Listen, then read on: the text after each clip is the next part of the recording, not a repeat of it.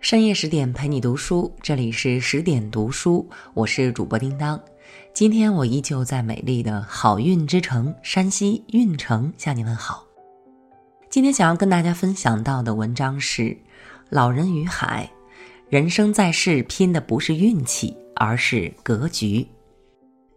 一九五一年，著名作家海明威在古巴写下了他最负盛名的作品《老人与海》。这不仅奠定了他在世界文学中的突出地位，还为他赢得了1953年的美国普利策奖，以及紧随其后的诺贝尔文学奖。故事讲述了一位勇敢倔强的老人，连续八十四天没有捕到一条鱼，面对世人的冷嘲热讽，不甘屈服的他，终于在第八十五天里捕获了一条巨大的马林鱼。然而，命运的魔咒并没有就此罢休。返航途中，老人被鲨鱼群攻击，他独自一人与之搏斗，最终只拖回一副令人惊叹的大鱼骨架。作者将自身对人生格局的感悟融进了文中的每一个人里。小说充满了与命运抗争的不屈，却又流露出人与人之间的默默温情。拜读之下，无不惊叹那些跳跃的灵魂深处所碰撞出的生命火花。当你跟随作者的笔触走近他们，你就会发现，拉开人与人之间距离的是格局。圣地亚哥是一位靠捕鱼为生的老人，他憔悴消瘦，已经连续四十天没有捕到一条鱼了。乡邻们议论纷纷。都说他是撞上了霉运，这使得本就孤独的老人又被无端蒙上了一层不祥的阴影。幸运的是，从小跟随圣地亚哥学习捕鱼的男孩马诺林，始终相信并安慰着老人。每逢清晨，马诺林就与圣地亚哥一起出海，驾船撒网。当一天结束的时候，这一老一少沐着夕阳，载着满船的余晖归航。唯独没有半条鱼。尽管毫无收获，马诺林依然选择跟随老人。其实他并非只是心中怜悯，而是因为老人的捕鱼技术堪称一流。他深知自己一生都将与海洋为伴，学好技能远比暂时捕获几船鱼重要的多。俗话说，一个人的格局越大，眼界就越宽。相反，一个人的格局越小，眼界就越窄。鼠目寸光，看到的都是蝇头小利。就像马诺林的父母，他们不顾马诺林还未成年，只是一味的抱怨他这么长时间都钓不到鱼，赚不到钱。因此，他们强迫马诺林离开圣地亚哥，去跟随众人口中那所谓的好运船。马诺林试图说服他们。不要只图眼前的利益，可是父母态度强硬，不容男孩半分解释。无奈父命难违，马诺林不得已离开了老人，踏上了那艘父母为他选定的船。尽管如此，每晚随船归来后，马诺林总要陪伴老人一起回家，卷网收帆，做些力所能及的事情。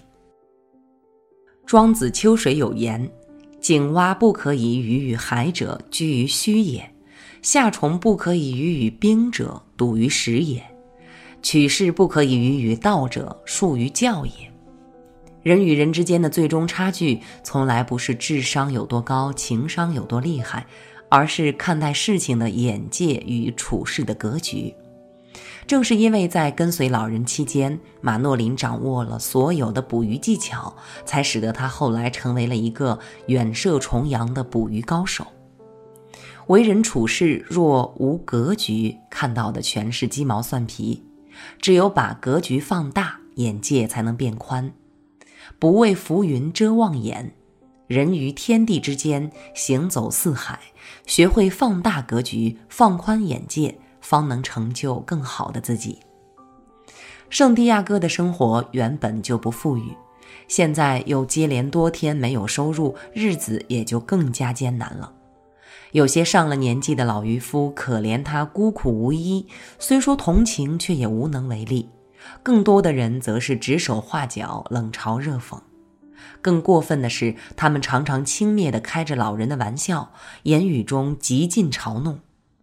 虽然马诺林有心帮助圣地亚哥，但奈何他所赚的钱全都交给了他的父母，他们一心要他远离老人，根本不可能接济他。有时候，马诺林背着父母从家里偷些食物，悄悄带给老人。然而，这些只不过是杯水车薪，于事无补。因此，圣地亚哥常常饿着肚子出海捕鱼。天之道，损有余而补不足；人之道，却多半损不足以奉有余。浮于尘世，命运无常。落魄的时候，总有一群人等着趁人之危落井下石。为人者，格局越小，越是恨你有，笑你无；相反，格局越大，越是胸怀仁慈，与人为善。就在圣地亚哥走投无路之际，一家小餐馆的老板马丁及时伸出了援手。老人在餐馆里用餐，马丁分文不取。他想要送给老人东西，却知道他性格倔强、好面子，不喜欢别人的施舍，所以总是在傍晚大家都回家后，马丁才托马诺林给老人带去可口的饭菜。又累又饿的圣地亚哥经常一回家就睡着了，醒来后他总能看见马诺林带来的食物，有时是一点油炸香蕉，有时是加了肉的黑豆饭。有时是炖菜炖鱼，有时还贴心的夹带两瓶啤酒。每逢此刻，老人总要对男孩说道：“我得去谢谢他。”并表示捕到鱼后，一定要把最好的鱼肚子上的肉送给马丁作为答谢。其实，马丁帮助老人丝毫不求报答，而是发自心底的善念。真正的大格局者，底色都是善良。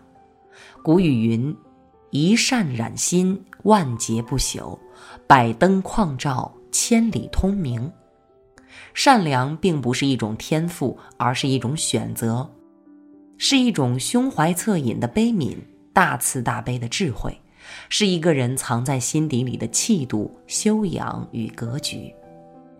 格局越大的人，品行越善良，越拥有解衣衣人的慈悲。彼时的圣地亚哥在人们眼中成了一个彻底的失败者。走在路上，有的父母指着他对自己的孩子说道：“这老头是条翻不了身的咸鱼，倒霉透顶，可别跟着他。”有的人嘲笑他是衰神，屡战屡败。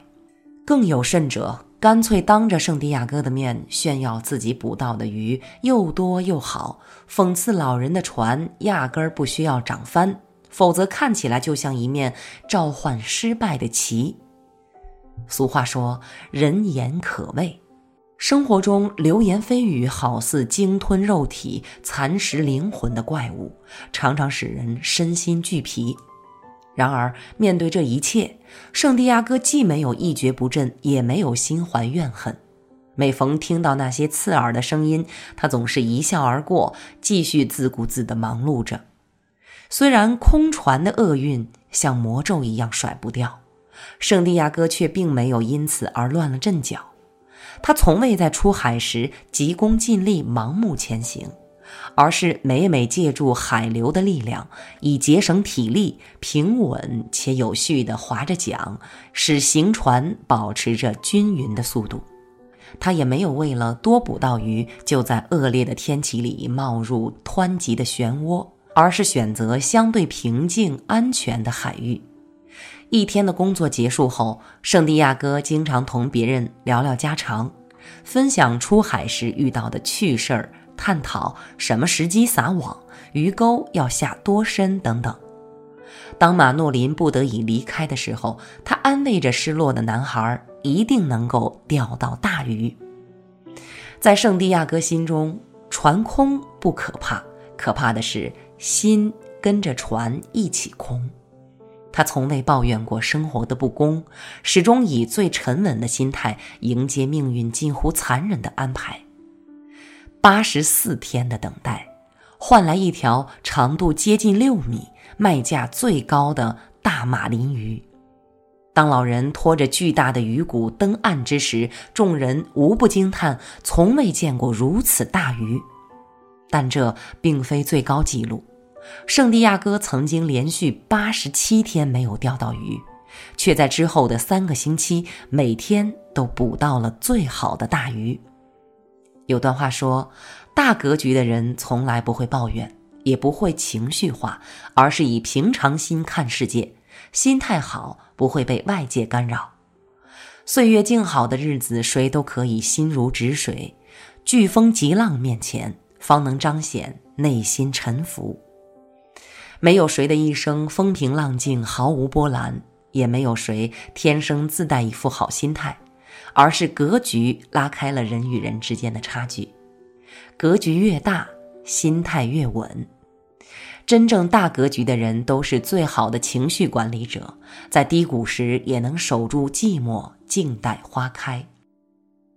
老人于海获得诺奖后不久。有一次，海明威正在巴黎圣米歇尔林荫大道上散步，忽然听见在道路的另一边有人用西班牙语向他高声喊道：“大师！”他当即转过身来，高举另一只手，同样用西班牙语回敬着：“再见，我的朋友。”回眸处皆是大师风范，唇齿间尽显大家格局。那位高喊“大师”的青年，后来也摘得了诺奖桂冠。他的名字叫马尔克斯，那部作品叫《百年孤独》。有人说，遇事的第一反应里藏着一个人的格局。格局并非像荣誉一样高高在上，而是隐藏在最平凡的生活琐事里。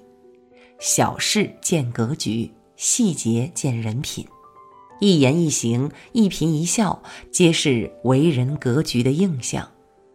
我们都是红尘中的凡夫俗子，也许不会做出惊天动地的大事，但我们可以放大格局，相信境随心转，格局越大，看到的世界就越美。